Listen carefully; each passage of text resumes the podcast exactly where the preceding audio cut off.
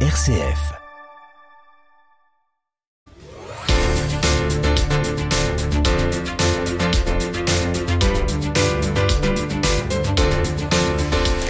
C'est l'une des conséquences directes hein, du changement climatique. Les variations rapides de température et leur très grande amplitude ont accentué le phénomène des fissures de bâtiments. Le ministre de l'Intérieur était ce lundi dans la région pour un déplacement sur le sujet. Il s'est vu remettre un rapport parlementaire sur le RGA, retrait gonflement des argiles. N'attendons pas que ce soit la cata, c'est le titre du rapport. Plusieurs orientations privilégiées comme réduire la survenance, reconnaître aux sinistrés un statut de victime ou encore adapter le logement vulnérable au changement climatique. Ce rapport du député de la deuxième circonscription du Nord, Vincent Ledoux, est le fruit d'une mission de six mois à la demande du gouvernement. Vincent Ledoux qui répondra d'ailleurs demain aux questions de la rédaction dès 7h40. Il a remis son texte lors d'une cérémonie à Alouin, c'est à une quinzaine de kilomètres de l'île. Et Gérald Darmanin s'est engagé pour que des mesures soient prises d'ici un an. De quoi mieux prendre en compte cette problématique? Le phénomène risque de toucher des millions d'habitations. Il est encore assez peu connu. Certaines associations sont pourtant mobilisées euh, depuis des années sur cette question, à l'image de CatNat. C'est l'abréviation de catastrophe naturelle.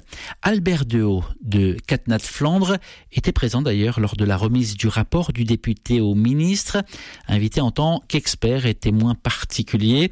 Je l'ai reçu un peu plus tôt cette année pour évoquer euh, ce phénomène de RGA, retrait gonflement d'argile, trois lettres dont on va encore beaucoup parler à l'avenir. Entretien. Albert Dehaut, bonsoir. Bonsoir. Vous êtes euh, le président de l'association euh, CatNat des Flandres, CatNat pour catastrophe naturelle. Les maisons fissurées commencent à poser question. Nous entendons régulièrement le phénomène RGA, retrait gonflement argile. Dites-nous de quoi il s'agit. L'ensemble du territoire des Flandres est assis sur les argiles. Un argile euh, jaune sur une profondeur d'environ 3 mètres, 3 mètres 50. Et ensuite, on a un argile bleu, qui est l'argile yprétien, qui est connu de tous les géologues. Et l'argile bouge? L'argile on dit retrait gonflement. Mm -hmm. Qu'est-ce que ça veut dire? Comment se comporte l'argile en, en euh, lorsqu'il y a phénomène de déshydratation et de sécheresse? La, la déshydratation de l'argile euh, fait en sorte que euh, les, les bâtiments qui sont assis sur cette argile. Approchez bien votre micro de votre bouche, voilà. Les bâtiments qui sont assis sur cette argile se tassent par similitude, lorsque vous avez une éponge qui remplit d'eau, si vous appuyez, ça s'enfonce. Ça, c'est un phénomène nouveau non, pas du tout. C'est tout à fait euh, ancien. Le seul, le seul petit problème, c'est que maintenant, on a des sécheresses à récurrence et on a des températures, vous avez pu les observer durant ces 5-6 mmh. dernières années, des élévations de température qui vont vers des extrêmes, en particulier l'été dernier, par exemple. Euh, lors de cet été, on a atteint des températures de 35-36 degrés pendant une quinzaine de jours. Est-ce que ça touche tout type d'habitation?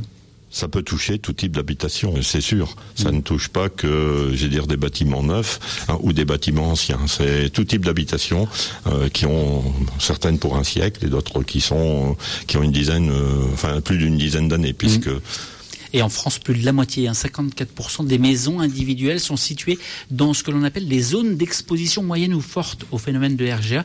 Ça représente, le chiffre est impressionnant, 10 millions et demi de maisons, d'après les chiffres du ministère de la Transition écologique. C'est un phénomène d'ampleur. Vous confirmez cette ampleur? Tout à fait. On, fait, on confirme cette ampleur. Euh, c'est l'ampleur, euh, c'est le nombre de maisons potentiellement qui peuvent être touchées. Qui peuvent être touchées. Potentiellement. Et est-ce qu'il y a danger quand les maisons sont touchées? Alors, les maisons peuvent être euh, atteintes euh, de différentes manières de la simple fissure, je veux dire, qui est une fissure euh, euh, apparente mais faible.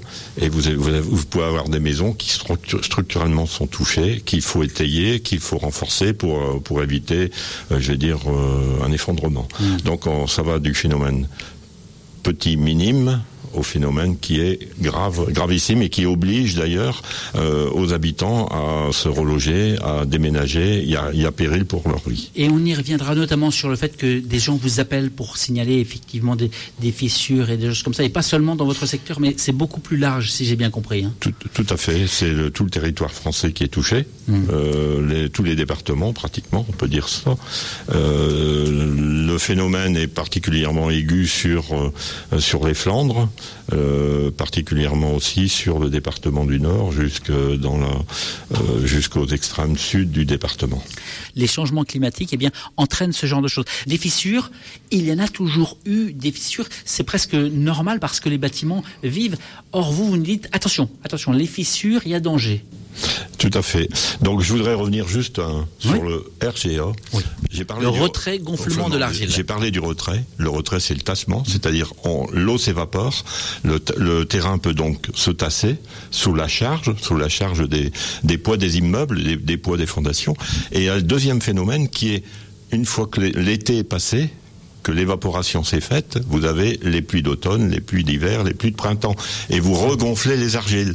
Ça ne veut pas dire que l'argile revient à son point de départ, il peut aller plus loin, il peut se regonfler euh, d'une façon supérieure, c'est-à-dire son volume initial peut être supérieur après, après les pluies. Ça dépend de la quantité d'eau qui revient sur le sol. Et ça, ça s'appelle le regonflement. Et le regonflement est aussi perturbant que le retrait. Vous, vous comprenez, le, re, le, regonflement est aussi perturbant que le retrait. Et on ne maîtrise et, pas, et on ne maîtrise pas jusqu'où il va. C'est ce que vous on, dites aussi. Et on ne maîtrise mmh. pas. On ne maîtrise pas puisque c'est la pluviométrie qui, le, qui conduit ce, ce regonflement. Mais ce que vous, ce que vous nous dites, c'est que ces sols argileux, dans le contexte climatique actuel, ce sont finalement des, des bombes à retardement. Alors, Actuellement, on a, depuis l'année 2017 sur le territoire, depuis l'année 2017, l'année 2017 a été une année ex extrêmement sèche. 2018, l'eau qui s'est évaporée, on, l'a reçue, je dire, en pluviométrie. L'année n'a pas été véritablement sèche, donc les sols se sont bien regonflés. 2019, ça a été à nouveau une année sèche. 2020 également, 2022 extrêmement sèche puisque la pluviométrie annuelle sur les territoires qui sont les nôtres, elle est, de 585 mm d'eau dans l'année, alors qu'une pluviométrie normale est de l'ordre de 780.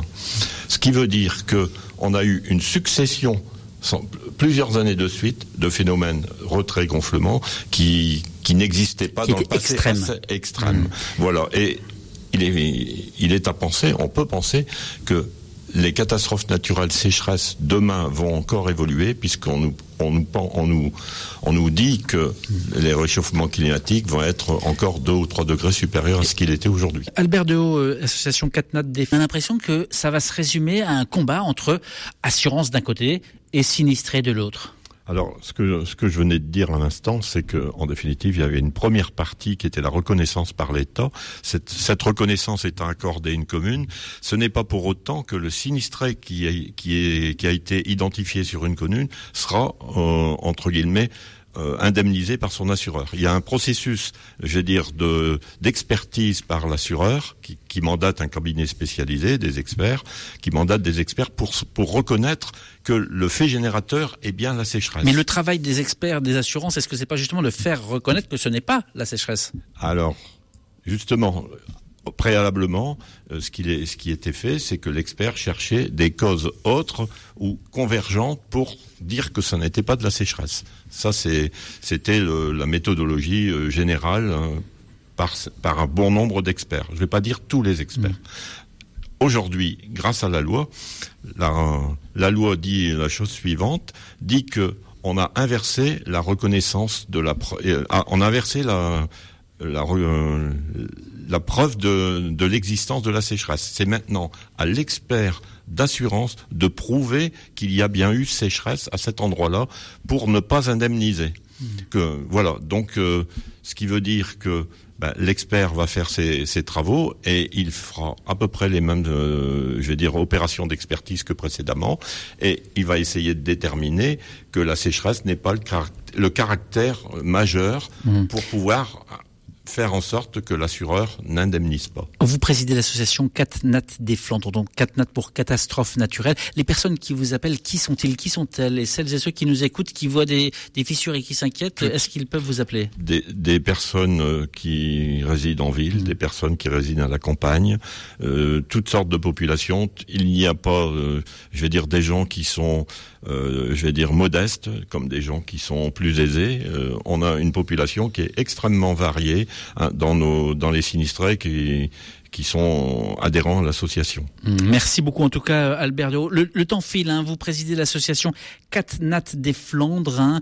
Le mot de la fin. Le mot de la fin, c'est que demain, demain on aura certainement plus de sinistres qu'aujourd'hui. Mmh.